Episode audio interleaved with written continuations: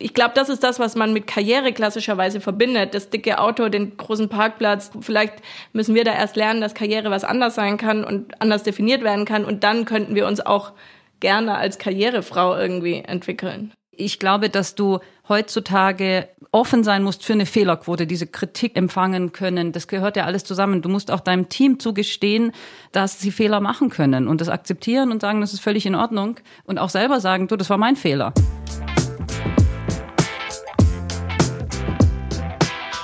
Hallo bei Positiv Führen, dem Podcast von und mit Christian Thiele. Mehr Leistung, Glück, Erfolgserlebnisse und Sinnhaftigkeit im Job. Ich helfe euch auf dem Weg dahin. Als Coach, Teamentwickler und Trainer unterstütze ich Chefinnen, Projektleiterinnen und Projektleiter, Führungskräfte mit und ohne Titel und alle, die sonst wie Verantwortung haben. Und darum geht's auch in diesem Podcast. Und zwar heute mit einem Interview mit Anke Helle und Matthäa Mögel. Die beiden sind Chefredakteurinnen der Zeitschrift Freundin und sie sind auch Freundinnen und miteinander befreundet und sie erzählen, wie man Führung in einer Doppelspitze organisieren kann, dass es funktioniert, wie man sich überhaupt mit einer guten Freundin die Stelle teilt, wie das Team damit umgehen. Wir sprechen über Frauen in Führung und warum das an vielen Stellen immer noch viel zu wenige sind und was für eine Form von Arbeitswelt Sie sich für Ihre Söhne wünschen. Matthäa, was macht die Anke zu einer tollen Chefin? Dass sie also in unserem Bereich ein Vorbild ist, und vorlebt, wie sehr man sich in einen Text reindenkt und ihn von Anfang bis hinten zu Ende denkt und nicht aufgibt, bevor er so ist, wie er sein soll. Anke, du ahnst es, was jetzt kommt. Was macht aus deiner Sicht die Mattea zu einer tollen Chefin, zu einer tollen Führungskraft? Ähm, die beste Eigenschaft von Mattea ist, dass sie immer ruhig bleibt und immer positiv bleibt das ist für mich auch die wichtigste Eigenschaft, die sie hat, dass sie mich auch immer wieder so sagt so, okay, und jetzt machen wir erstmal den Schritt und dann machen wir den Schritt und das strahlt sie aus und nimmt damit unglaublich Leute mit. Und das andere, was sie kann, ist sehr gut Kritik äußern, die so rüberkommt, dass man sie annehmen kann, dass sie sehr klar ist und nie verletzend wird. Wie wollt ihr zusammen als Führungsteam sein? Was ist so eure gemeinsame Vision von Chefin sein, von Führung, die ihr leben wollt? Ich glaube, die Tatsache, dass wir zu zweit sind, äh, ist schon ein Bild genau dafür, wie wir sein wollen. Wenn du zu zweit bist, dann bist du schon nicht äh, egozentriert, äh, du bist schon nicht hierarchisch, du bist schon nicht so, dass du oben einer bestimmt und alle anderen folgen, sondern das ist schon von sich aus intrinsisch quasi, ist es eine, ein Teamwork. Und da, so wollen wir sein. Wir wollen im Austausch sein, wir wollen offen sein, wir wollen eine Transparenz haben in dem, was wir tun. Und wir wollen kommunizieren. Kommunikation, äh, so banal es klingt, ist alles. Und das äh, ist genau das, was für uns ganz, ganz, ganz arg wichtig ist als Führungspersonen, dass das Team weiß, was wir tun, warum wir was tun, was die Gründe dahinter sind, was die Ziele sind, wo wir hinwollen, wann wir da sein wollen. Das alles kommunizieren wir. Und dadurch, dass wir eben zu zweit sind, wir tauschen uns immer über alles aus. Es ist nie eine One-Man-Entscheidung, One-Woman-Entscheidung. Es ist immer ein Austausch und dann inspiriert man sich gegenseitig und kommt gemeinsam zu einem Ergebnis. Und man glaubt halt nicht, dass, ja, was Matthäa schon gesagt hat, dass einer alles weiß. Also die Kunst bei einer guten Führung ist ja auch, Führung manchmal abgeben zu können und manchmal sagen zu können, vielleicht weiß es jemand anderes besser, weil er mehr Fachfrau, Fachmann in diesem Gebiet ist. Auch das verkörpern wir mit dem Duo schon. Also dass nicht einer glaubt, ich bin allwissend und allmächtig. Und das ist, glaube ich, unsere wichtigste Vision. Wo würdet ihr sagen, was ist das, was wir als Führungsduo was uns am schwersten fällt, wo es uns am meisten den Stecker zieht oder wo wir am meisten noch besser werden wollen, wenn ihr das hier verraten wollt?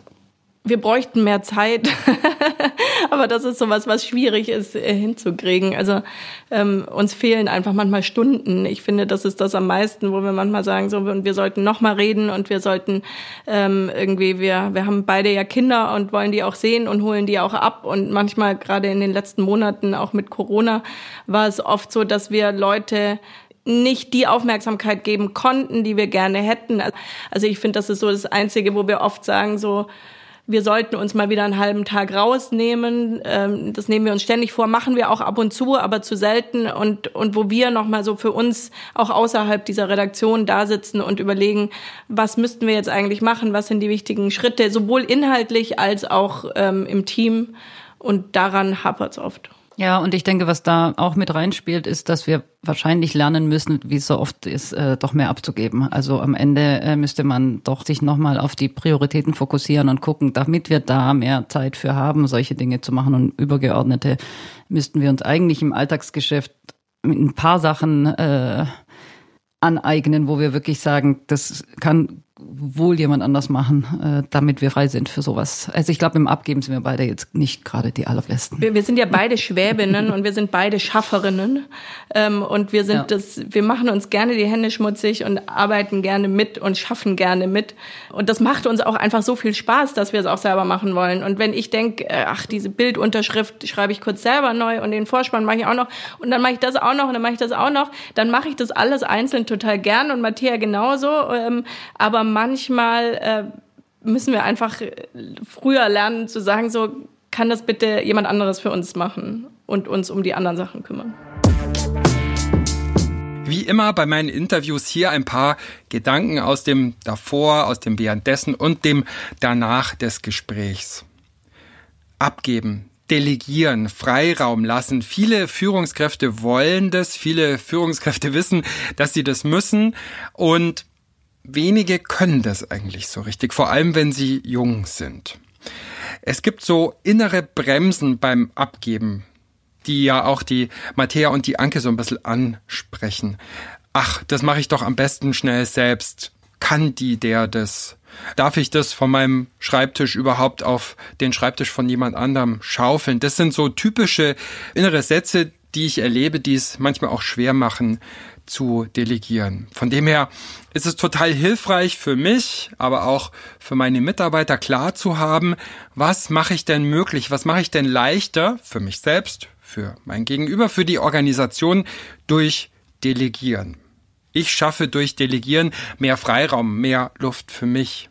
Ich schaffe durch Delegieren Vertrauensbeweise, die Möglichkeit zum Dazulernen für die Mitarbeiterinnen und Mitarbeiter, an die ich delegiere.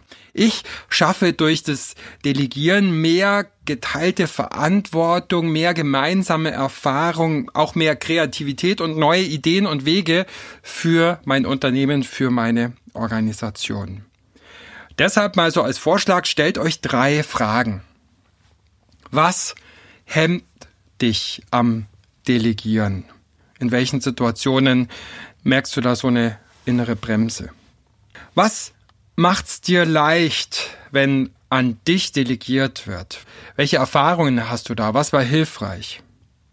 Und drittens, was funktioniert beim Delegieren an andere gut? Wer oder was hilft dir da? Vielleicht gibt's da auch Vorbilder oder vielleicht gibt's Techniken. Ein bisschen Input dazu zum Delegieren gibt's auch auf meiner Seite positivführen.com. Darauf verweise ich auch in den Shownotes. Wie kommt es denn überhaupt, dass ihr Führungskräfte seid, Chefredakteurin seid, Matthäa Anke? Plan, Zufall, Wunsch seit Kindertagen? Kriege jetzt schon Gänsehaut, wenn ich irgendwie dran denke, dieses Jahr, ach du, du bist ja Karrierefrau. Das ist bei uns beiden nicht so, dass das ein Plan war sondern darum geht's gar nicht. Ich glaube, dass wenn du deinen Job immer bestmöglichst machen willst, und darum geht's uns beiden, wenn wir was machen, dann wollen wir das bestmöglich, wie es in dem Moment einfach geht, machen und wir geben einfach alles. Und ich glaube, wenn du immer alles gibst und mit einer Leidenschaft dabei bist, dann werden sich immer Möglichkeiten eröffnen. Und wenn du dann noch vielleicht den Mut hast, dann nicht Nein zu sagen, das gehört dann noch dazu. Ich glaube, äh, Möglichkeiten eröffnet haben sich uns beide vielen im Leben. Ich habe aber auch nie gezweifelt. Ähm, ich habe auch jetzt vor dieser ähm, Aufgabe einen heiden Respekt gehabt. 14-tägiges Magazin und eine der größten Marken in diesem Bereich in Deutschland. Und auch dieses Team und die Übernahme und die Umstrukturierung und das Ganze irgendwie äh, zukunftsfähig aufzustellen. Ich habe gedacht, das wird eine große Aufgabe, aber äh, ich weiß, was ich kann und was ich da reinbringen kann, damit es funktionieren kann. An Anke habe ich sowieso äh, den größten Respekt vor und das größte Vertrauen. Also ich glaube, es geht mehr um ein, um ein alles geben, als um ein Karriere machen zu wollen. Das hat damit nichts zu tun. Ja, und immer um Wachstum und den logischen nächsten Schritt. Also es war nie was geplantes, auch bei mir nicht, sondern es war immer so ein, ich langweile mich schnell, wenn irgendwas zur Routine wird, dann finde ich das nicht gut.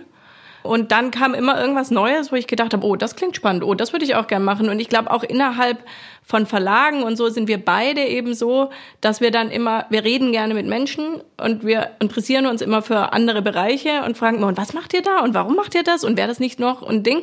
Und immer, wenn, wenn man sowas macht, hat sich bei mir dann was daraus gegeben, ach guck mal, da hätten wir noch ein Entwicklungsprojekt oder so. Also so haben wir uns tatsächlich auch kennengelernt. Deswegen, ich sträube mich da so ähnlich äh, gegen diesen Karrierebegriff. Es war nie so, dass ich irgendwann gedacht habe, ich will Chefredakteurin werden, sondern und ich denke auch immer, ich kann auch immer wieder irgendwas anderes machen. Und das ist okay. Wie wird man denn überhaupt Chefredakteurin oder wie seid ihr es geworden? Oder anders gefragt, wie habt ihr gelernt und wie lernt ihr zu führen und Chefin zu sein? Wie so viele Menschen hat man ja verschiedene Führungskräfte über sich im Laufe eines Lebens.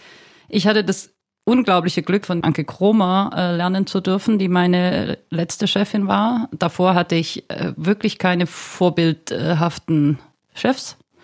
Und äh, ich habe bei Anke, äh, ich habe einen wahnsinnigen Respekt vor ihr, vor Anke Krummer, weil sie wirklich äh, geschafft hat, dieses Thema Vertrauen so in das Team zu bringen und so neue Wege zu gehen in einem Verlag, der da noch nicht so weit war. Also sie war für mich die erste, die das sich getraut hat zu machen. Sie hat gesagt, wenn, dann macht sie es nur so. Sie hat komplett gesagt, Anwesenheit ist kein Kriterium. Es ist ihr komplett egal, wann wer da ist. Ihr geht es einfach nur um die Qualität der Arbeit. Auch dadurch, dass sie nicht präsent war. Sie ist einfach nicht da. Sie wohnt in Stuttgart und ist am liebsten zu Hause bei ihren Kindern und sagt es auch so und sagt es auch, dass sie das auch aus Eigenmotivation äh, macht. Und wir hatten aber ein Teamgefühl, das ein wahnsinnig starkes war. Das war unglaublich. Und das, obwohl wir uns nie gesehen haben. Und das muss man erstmal hinkriegen, weil viele ja wirklich denken, da wäre Präsenz für nötig oder womöglich sogar Kontrolle. Ähm, und ich habe da gelernt, was es heißt, wenn du Vertrauen schenkst in deine Mitarbeiter, wie sehr motivierend das ist. Ich habe tatsächlich das Glück gehabt, dass ich immer sehr gute Chefs hatte. Und am Ende ist es aber tatsächlich Learning by Doing. Also ich habe ein paar Führungskräfteseminars äh, belegt und auch gemacht. Die waren zum Teil sehr hilfreich, zum Teil aber auch einfach wahnsinnig theoretisch. Was war hilfreich, Anke? Ähm, was am hilfreichsten für mich war, waren tatsächlich die Momente, in einem Führungskräfteseminar musste man ein Problem beschreiben, das man hat. Dann durfte die Gruppe 15 Minuten nachfragen. Und dann haben die eine halbe Stunde über dein Problem geredet und du durftest nichts sagen. Und das war für mich ein unglaublicher Augenöffner. So, ich saß da daneben und die haben mein Problem zerpflückt und haben das Problem, das ich gesehen habe, gar nicht gesehen. Also die haben ganz viele andere Probleme da gesehen.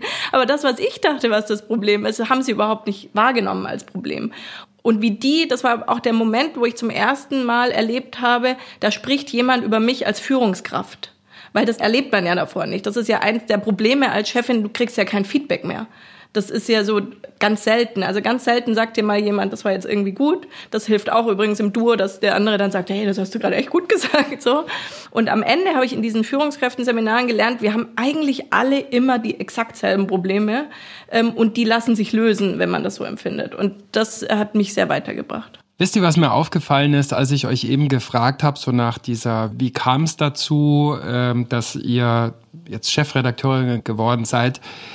Ich bin jetzt mal ganz provokant und sage, ihr habt eine typische Frauenantwort gegeben. Frauen sagen typischerweise, das kam dann so, ich hatte Unterstützer, ich hatte das nie irgendwie angestrebt.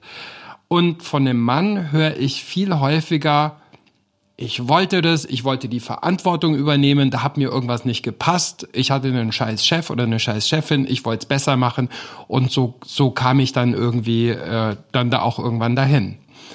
Das finde ich interessant, was sagt ihr dazu?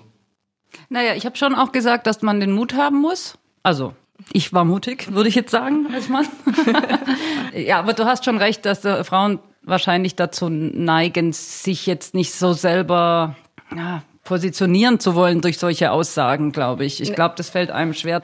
Ich glaube, man redet einfach nicht so. Ich weiß auch nicht. Es ist und man zum Beispiel allein dieses Wort Karrierefrau. Kein Mensch würde ja sagen der Karrieremann. Ja. Und dieses Wort Karrierefrau ist aber nicht unbedingt positiv besetzt bei uns. Also es wird so als egoistisch und kalt und als Gegenteil von jetzt überspitzt gesagt von einer guten Frau jetzt klassischerweise gedacht. Erst recht als Mutter. Äh, genau, erst Gegenteil recht als von Mutter. liebevolle Mutter ist Karrierefrau quasi. Dass man aber liebevolle Mutter und gleichzeitig eine Karriere machen kann, sein kann, äh, das ist, schließt sich irgendwie aus. Und, und deswegen, äh, natürlich hast du total recht, das ist irgendwas, was was Frauen vielleicht sich da unter ein bisschen unter den Scheffel stellen oder da das anders formulieren.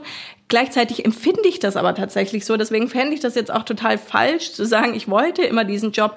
Wahrscheinlich sind wir so sozialisiert worden, dass wir auch immer so gedacht haben und immer gedacht haben, wir wollen nicht diesen Chefposten haben. Das kann schon sein, dass das einfach uns so beigebracht worden ist. Ich fände es jetzt aber auch komisch, das anders zu formulieren. Also ich, wenn ich jetzt gesagt hätte, ich würde immer, ich wollte immer Chefredakteurin werden, das, das stimmt tatsächlich einfach nicht. Ich hatte mal ein ganz äh, interessantes Coaching, als es darum ging, eine Entscheidung zu treffen, wo ich beruflich hin will. Und dann sollte ich die zehn Sachen aufschreiben, die mir bei einem Job wichtig sind. Und habe die aufgeschrieben und äh, da war an Platz eins Verantwortung. Also ich fand es immer so wahnsinnig schwierig, dann den über mir sitzen zu haben und ich habe gedacht, das ist falsch, ich will das gern anders machen und dieses, dass es aber wieder geht um Wachstum und Entwicklung, dass man halt denkt so, ich will das selber gestalten können. Es geht aber weniger um eine Position oder um einen Parkplatz Türschild, vor der Haustür oder ein Türschild. Platz das haben wir tatsächlich ja. mhm. auch alles abgeschafft hier und ähm, deswegen ich glaube, das ist das, was man mit Karriere klassischerweise verbindet. Das dicke Auto, den großen Parkplatz, die immer noch, vielleicht müssen wir da erst lernen, dass Karriere was anders sein kann und anders definiert werden kann. Und dann könnten wir uns auch gerne als Karrierefrau irgendwie entwickeln. So gerade in schwierigen Zeiten, in anstrengenden Zeiten, in Zeiten, wo Ungewissheit herrscht und wenig Zuversicht ist, ist es total wichtig, auch so sein eigenes Why zu kennen, zu wissen und auch darstellen zu können, kommunizieren zu können. Warum bin ich eigentlich Führungskraft? Und warum ist es vielleicht nicht bloß ein Zufall? Und warum hängt das auch mit Skills und Kompetenzen zusammen, die nicht bloß mit dem inhaltlichen und mit den fachlichen Kompetenzen zu tun haben. Das, was Anke und Mattea hier erzählen, in Führung gehen, um Verantwortung zu übernehmen, um Entwicklung und Wachstum zu ermöglichen.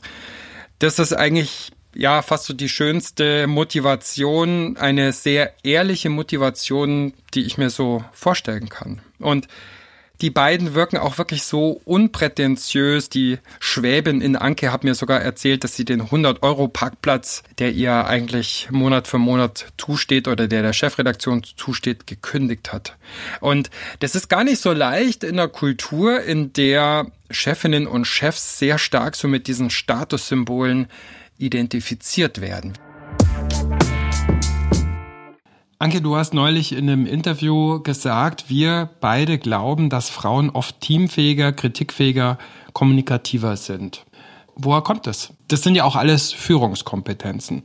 Teamfähig zu sein, kritikfähig zu sein, äh, kommunikativ äh, ich zu sein. Ich glaube, es ist eine Mischung aus allem. Also wir hatten ja gerade schon drüber gesprochen. In dem Moment, wo man nicht sagt, ich will der Chef sein, ist man auch teamfähiger oft, dass Frauen oft gerne mehr reden als Männer und länger. Ist, ob das jetzt sozialisiert ist oder in unserer Biologie liegt, das äh, weiß ich nicht genau.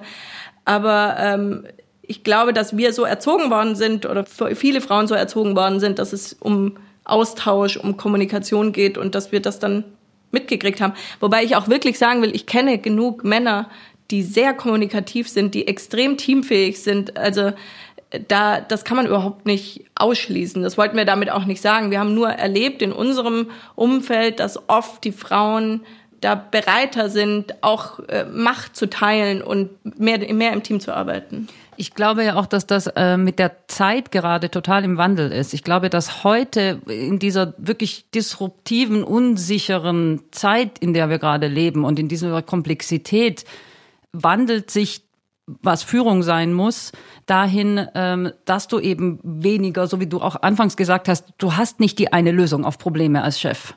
Und das ist auch etwas, wo du, wie, wie du auch sagtest, wie wir geantwortet haben. Ähm, ich glaube, dass du heutzutage offen sein musst für eine Fehlerquote, diese Kritik äh, empfangen können. Das gehört ja alles zusammen. Du musst auch deinem Team zugestehen, ähm, dass sie Fehler machen können und das akzeptieren und sagen, das ist völlig in Ordnung und auch selber sagen, du, das war mein Fehler. Das ist auch etwas, was ähm, vielleicht mit jetzt, wo Frauen mehr und mehr aktuell auch in Führungspositionen kommen, äh, ist es eine gute Zeit dafür auch, weil man eine neue Art der Führung hat, die sehr gut zu diesem Frauen-Selbstverständnis äh, passt. Führen Frauen besser, moderner? Das hat nichts mit Frau und Mann zu tun. Es gibt moderne Frauen und unmoderne und es gibt Männer, die sehr visionär äh, führen und Männer, die sehr äh, reaktionär führen. Aber natürlich ist es eine Generationenfrage auch, äh, das schon. Also ich glaube, dass es für Männer ab einem gewissen Alter schwieriger ist, weil sie das auch mitgekriegt haben. Ihnen wurde das von Anfang an gesagt, du musst der knallharte Chef oben sein, der klare Vorgaben macht. Denen jetzt plötzlich zu sagen, und jetzt musst du das alles in Frage stellen, alle deine Werte, die du in den letzten 30 Jahren als Führungskraft aufgebaut hast, das wird nicht funktionieren. Und gleichzeitig, glaube ich, kommt jetzt eine Generation, wenn wir auch unsere Kinder sehen. Wir haben beide Jungs, ähm, die wachsen ganz anders auf. Und bei mir, wenn, wenn mein Sohn zu Hause spielt, dann äh, kocht der Papa und die Mama fährt in die Arbeit. So. Und der wird anders aufwachsen, weil er mit dem anderen Selbstbild aufwachsen wird und der wird wahrscheinlich auch anders kommunizieren als Generationen vor ihm. Seid ihr für Gleichberechtigung, Emanzipation, Quote ist euer Heft, die Freundin, ein Heft für Gleichberechtigung, Emanzipation, Frauenförderung, Quote? Frauenförderung definitiv, weil wir allein auch in der Art, wie wir arbeiten, auch schon, was wir aus dem Team heraus machen, wie wir, wie wir hier Strukturen schaffen, sind sehr, sehr frauenfördernd. Das ist uns sehr, sehr wichtig. Wir haben uns von Anfang an dafür eingesetzt, dass wir Müttern ermöglichen, sei es in Teilzeit oder in Vollzeit, wie sie es möchten, arbeiten zu können. Da ist Homeoffice eben ein sehr, sehr oder flexible Arbeit ein sehr, sehr wichtiger Punkt, um das zu ermöglichen. Auf keinen Fall darf ein Kind ein, ein, ein Hindernis sein, dass du auch arbeiten kannst. Und das ähm, unterstützen wir sehr. Solche Themen haben wir auch gerne im Heft. Wir haben auch gern das Thema Teilzeit aufgegriffen, zum Beispiel, wie man die am besten umsetzt, um bestmöglich da das meiste für sich rauszuziehen und auch bestmöglich arbeiten zu können. Wir haben eine neue Finanzkolumne drin, ähm, in der eine Expertin wirklich explizit Frauen berät bei konkreten Fragestellungen. Also wir versuchen da Frauen wirklich zu pushen, äh, sich mit dem unliebsamen Thema Finanzen zu beschäftigen. Äh, von daher sind wir da sehr, sehr unterstützend. Matthäa, die Freundschaft zur Anke durch diesen gemeinsamen Job, witzigerweise auch noch bei der Freundin. Diese Freundin größer, kleiner, anders geworden. Die ist größer geworden. Das Vertrauen ist wahnsinnig gewachsen. Ich habe das Gefühl, dass ich Anke sehr, sehr gut kenne. Ja, das glaube ich auch. Also ich habe das Gefühl, ich weiß genau, was sie triggert. Ich weiß genau, äh, wie ich sie jetzt total auf die Palme bringen könnte, aber auch wie ich sie runterbringe. Ich weiß genau oft, was sie denkt. Selbst nicht mal, wenn wir nur, wir müssen uns nicht mal angucken, sondern auch über, wir können auch jede zu Hause im Homeoffice sein und ich spüre, was sie gerade äh, denkt. Wir kennen uns sehr gut, wir haben sehr viel Zeit miteinander verbracht. Wir haben auch wirklich schwierige Situationen miteinander verbracht. Wir haben angefangen, diesen Job mit einer schwierigen Situation, weil wir umstrukturieren mussten. Das äh, nimmt Spricht einen. Leute entlassen auch. Äh, spricht Leute entlassen auch. Das ähm, ah, nimmt einen sehr mit. Das nimmt, es ist eine wahnsinnig äh, emotionale, psychisch schwierige Zeit. Ähm, und diese Phase haben wir gemeinsam gemacht und wir waren jeden Tag dankbar, dass wir einander haben und haben wirklich uns sehr, sehr gefreut, dass wir zu zweit hier sind. Wir kennen uns, glaube ich, sehr gut, so gut wie kaum jemand anderen und verbringen unfassbar viel Zeit miteinander, vertrauen uns sehr. Also in dem Sinn kann man sagen, äh, alles, was eine Freundschaft braucht, ist da. Und wir, wir reden da auch immer wieder drüber, weil immer wieder gesagt wird, wir sind Freundinnen. Matthäa ist im letzten Jahr die Person geworden, der ich neben meinem Mann am meisten vertraue in meinem Leben, so. Deswegen ist sie bestimmt eine Freundin, weil in der Definition. Es ist aber nicht so, dass wir jedes Wochenende auch noch privat grillen gehen und miteinander abhängen. Und äh, wir sind jetzt auch nicht alte Freundinnen, dass wir uns ewig kennen. Ähm, aber es fühlt sich sehr, also es fühlt sich so an, als würden wir uns schon sehr lange kennen, auf jeden Fall. Mit einer Freundin zusammen arbeiten, mir dann auch noch den Job teilen und dann auch noch gemeinsam führen. Wie viel Verschmelzung darf da sein und wie viel Abgrenzung und Trennung muss da sein. Auch Rollenklärung vielleicht. Wo bin ich jetzt die Freundin? Wo bin ich die Co-Chefin? Wo bin ich die Kollegin? Ich glaube, dass wir das gefühlt einfach schon relativ gut mitkriegen. Wir, wir, wir streuen immer wieder mal private Dinge ein in unsere Gespräche, aber wir haben gar nicht die Zeit dazu, ehrlich gesagt, uns jetzt hier intensiv lange über private Dinge auszutauschen, weil wir viel zu viel zu tun haben. Und wir können auch sehr gut streiten miteinander. Da sind wir beide der Typ dafür, dass wir schnell mal hochgehen können und sehr offen sind und sehr ehrlich sind und sehr direkt sind. Ähm, dadurch aber auch alles schnell rausgeht. Äh, und Anke ist genauso und wir können dann reinkommen und dann kann man auch sagen, du, ich fand es gerade nicht cool, dass du das vor der Mannschaft gesagt hast oder sonst irgendwie. Ähm, und dann sagt die andere, ja, verstehe ich oder sehe ich anders und dann diskutieren wir es kurz aus und danach ist alles super. Also wir, wir, wir, wir sind noch nie trotz dieser ganzen Zeit ah, hier nachmittags, abends rausgelaufen und ich habe irgendwie gedacht, blöde Anke. Gleichzeitig ist ein gewisses Maß an Privatheit auch wichtig, weil man auch verstehen muss, warum hat die heute so einen schlechten Tag? Und äh, auch da, glaube ich, ist eine Frauensache, dass man es gerne auf sich bezieht. Und dass ich manchmal denke, so, ähm, jetzt ist sie schlecht drauf, weil ich was Doofes gesagt habe. Und dann ist es ganz wichtig, dass Matthäa mir dann einfach sagt, so, ich habe ähm, heute Nacht schlecht geschlafen oder ich hatte mit wem auch immer gestritten oder so. Und da sind wir tatsächlich beide auch ziemlich gut, dass wir das auch einfach in so einem Nebensatz einstreuen können, ohne das irgendwie groß kommentieren zu müssen. Ähm, das ist tatsächlich sehr hilfreich. Insofern ist eine gewisse Vermischung von Privaten und Arbeit schon, schon wichtig. Aber wie, wie Matthäa sagt, wir haben so viel zu tun, dass wir gar nicht, ist, äh, wir kommen gar nicht so richtig ins Labern, auf jeden Fall. Wie kann ich mir das vorstellen, wenn ich so Mitarbeiterin, Mitarbeiter bin und ich habe da zwei Chefinnen, die, wenn ich das richtig sehe, eigentlich komplett gleichberechtigt sind? Wie viel entscheidet ihr gemeinsam? Wie viel entscheidet ihr praktisch parallel oder, oder unabhängig voneinander? Und wie geht ihr damit um, wenn ihr unterschiedlicher Meinung seid bei Entscheidungen? Also wir haben von Anfang an gesagt, dass das sehr, sehr wichtig ist, damit das Thema Doppelspitze funktioniert, dass wir beide uns einig sind. Und alles äh, andere werden wir beide unter uns ausmachen. Und das haben wir von Anfang an dem Team gesagt, ihr habt hier jetzt zwei Chefinnen, aber wenn eine antwortet, dann gilt das dann nimmt das mit, dann müsst ihr nicht warten, bis die andere antwortet. Das Gute ist, und da haben wir wirklich ein unglaubliches Glück oder wir passen einfach sehr gut zusammen. Wir sind uns in 99 Prozent der Dinge einig. Da, da, da sind wir selber jeden Tag darüber überrascht, wie einig wir uns in fast allen Dingen sind. Das heißt, es passiert eigentlich ganz selten, dass ich eine Entscheidung treffe und Matthäa sagt danach, das ist ein Quatsch. Das passiert höchstens sowas wie, ich habe jetzt die Überschrift grün gemacht und sie sagt, ich finde blau besser. Und dann kann man da nochmal drüber reden und, äh, und das natürlich rutscht manchmal sowas durch und dann sind auch die Leute genervt, aber Matthäa hat doch gesagt, aber das passiert wirklich ganz, ganz selten. In den allermeisten Fällen sind wir uns einig und was Matthäa vorher schon gesagt hat, wir haben uns so gut kennengelernt in dem Jahr. Ich denke, Matthäas Stimme auch schon oft mit. Gibt es denn so Themen, Aufgaben, Zuständigkeiten, die dir, Matthäa, eher liegen und die deshalb eher du machst und die eher auf der anderen Seite andere Dinge, die eher dir liegen, ähm, Anke, oder, oder wie kann ich mir das vorstellen? Wie, wie, wie, wie teilt ihr euch das so auf? Wir machen prinzipiell beide alles. Das war auch sehr wichtig in dem Sinn, dass wir uns eben vertreten können. Sobald, wenn eine sagt, ähm, ich bin jetzt raus, weil mein Kind, äh, meinem Kind geht's nicht gut, dann muss die andere 100 Prozent drin sein. Und das ist auch so und das funktioniert auch gut. Also jede weiß genau über den Stand der Sachen Bescheid. Aber es kristallisiert sich schon so ein bisschen, oder wir mussten auch mit der Zeit einfach sagen, wir müssen so ein bisschen aufteilen, dass ich vielleicht äh, mehr die visuelleren Dinge mache und Anke mehr die textlastigeren.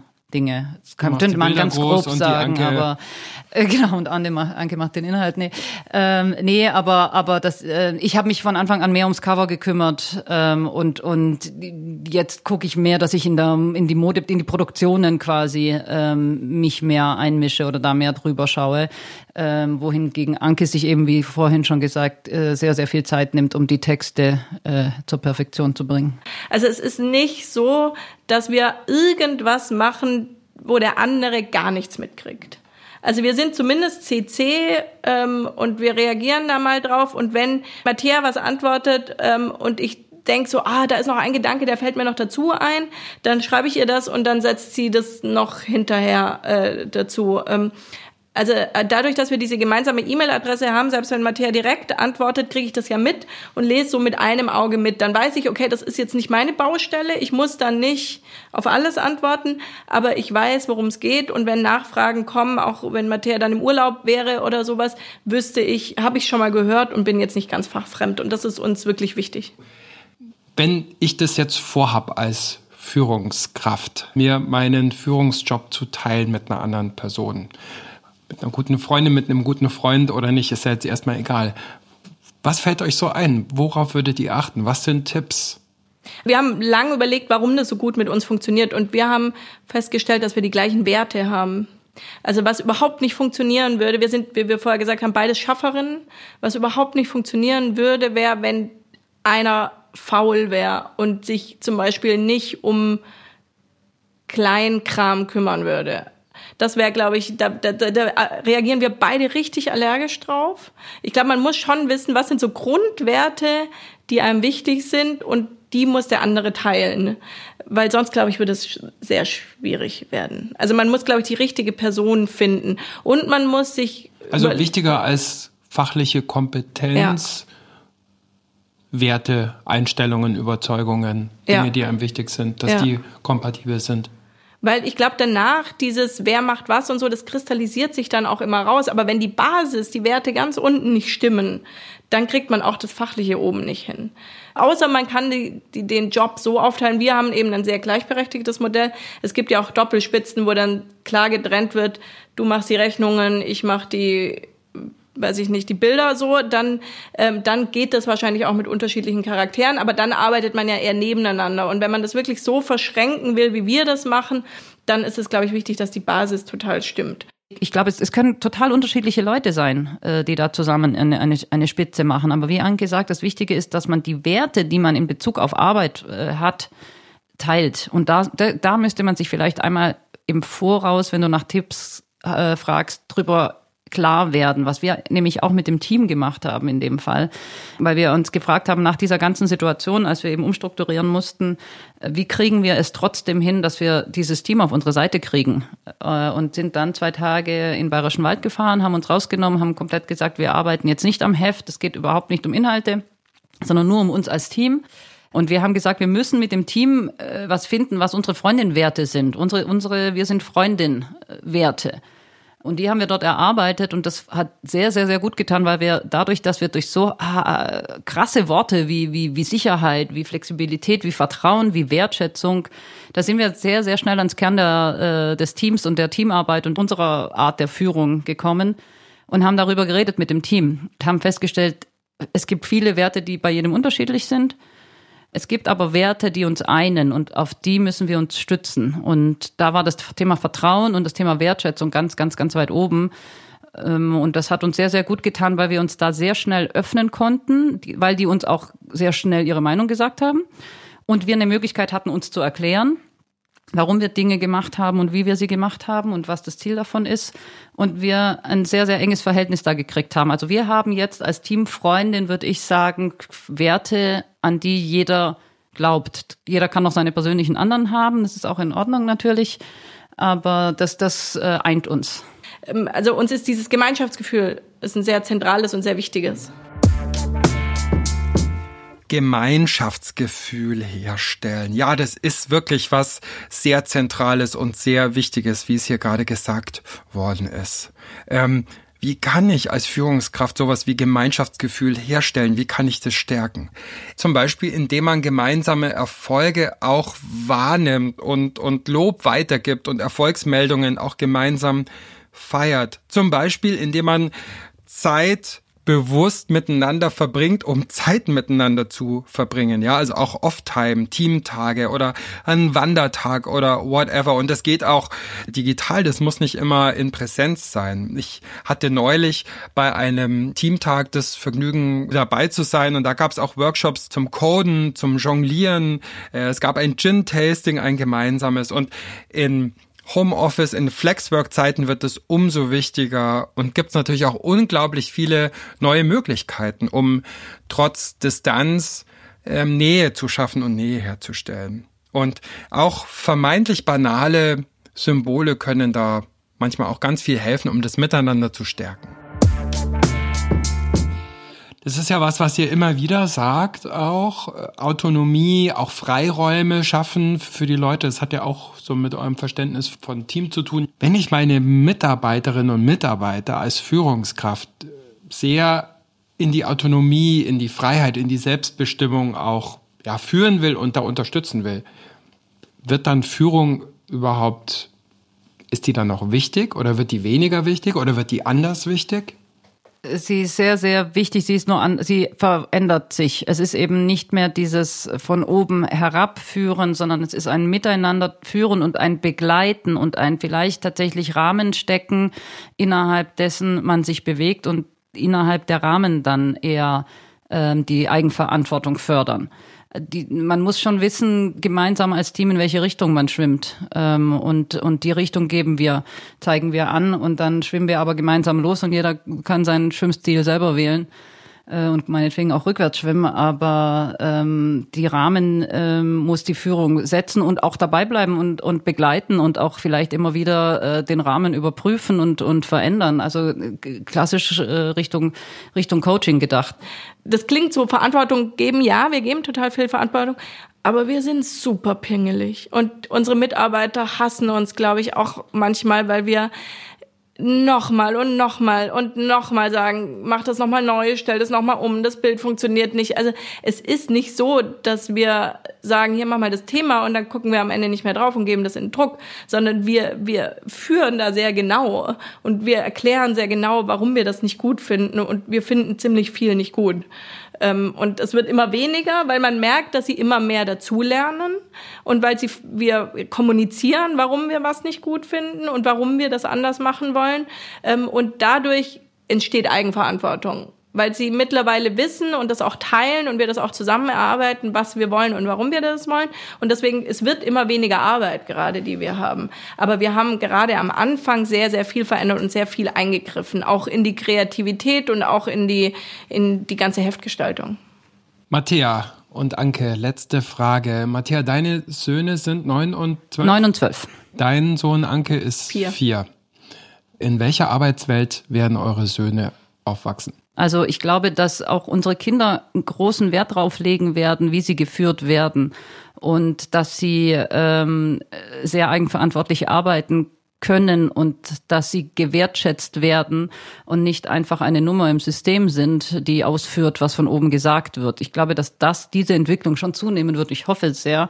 Ich glaube auch, dass sie eine Stärke haben werden, das einzufordern und deshalb glaube ich auch, dass das, was wir tun in unserer Art des Führens, äh, sehr, sehr wichtig ist, um langfristig an gute Mitarbeiter zu kommen, weil sie danach gucken. Und du kriegst sonst gar keine. Und wir merken auch die, die wir jetzt äh, teilweise einstellen durften, haben danach gefragt. Die hätten wir nie bekommen, wenn wir nicht gesagt hätten, dass das unsere, unsere Vision und unsere Art des Arbeitens ist.